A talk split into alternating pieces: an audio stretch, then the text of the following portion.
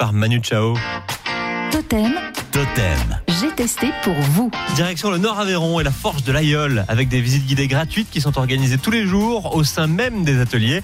Fanny Paul s'est glissée au milieu d'un groupe de visiteurs pour découvrir comment on fabrique un couteau l'Aïeul.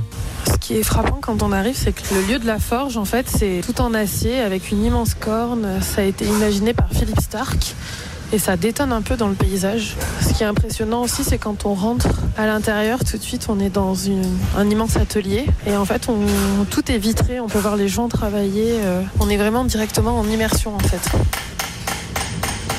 Parmi euh, les tout premières choses qu'on voit, en fait, c'est Philippe qui est en train euh, d'assembler un couteau. Il a une maîtrise et une technique, pas grand monde qui parle. Une espèce de grosse machine, il arrive à faire que le couteau et la lame soient alignés, presque euh, un magicien. On voit pas bien ce qu'il fait, mais au final le couteau est parfait. Alors ensuite, pour moi, un coutelier, le travail est terminé. On, on s'arrête à ce niveau-là. Après, on- ça va passer au polissage. Alors, le polisseur va commencer par passer la lame à la bille. Philippe nous explique qu'en fait, il lui faut une vingtaine de minutes pour faire un couteau euh, dit traditionnel, normal.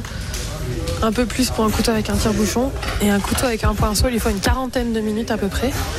Donc en fait, euh, chaque jour, il peut faire entre 10 à 25, 30 couteaux, ça dépend. Donc c'est vraiment euh, très artisanal encore. La visite se poursuit avec un guide plus spécifique qui va nous emmener euh, plus loin dans les ateliers.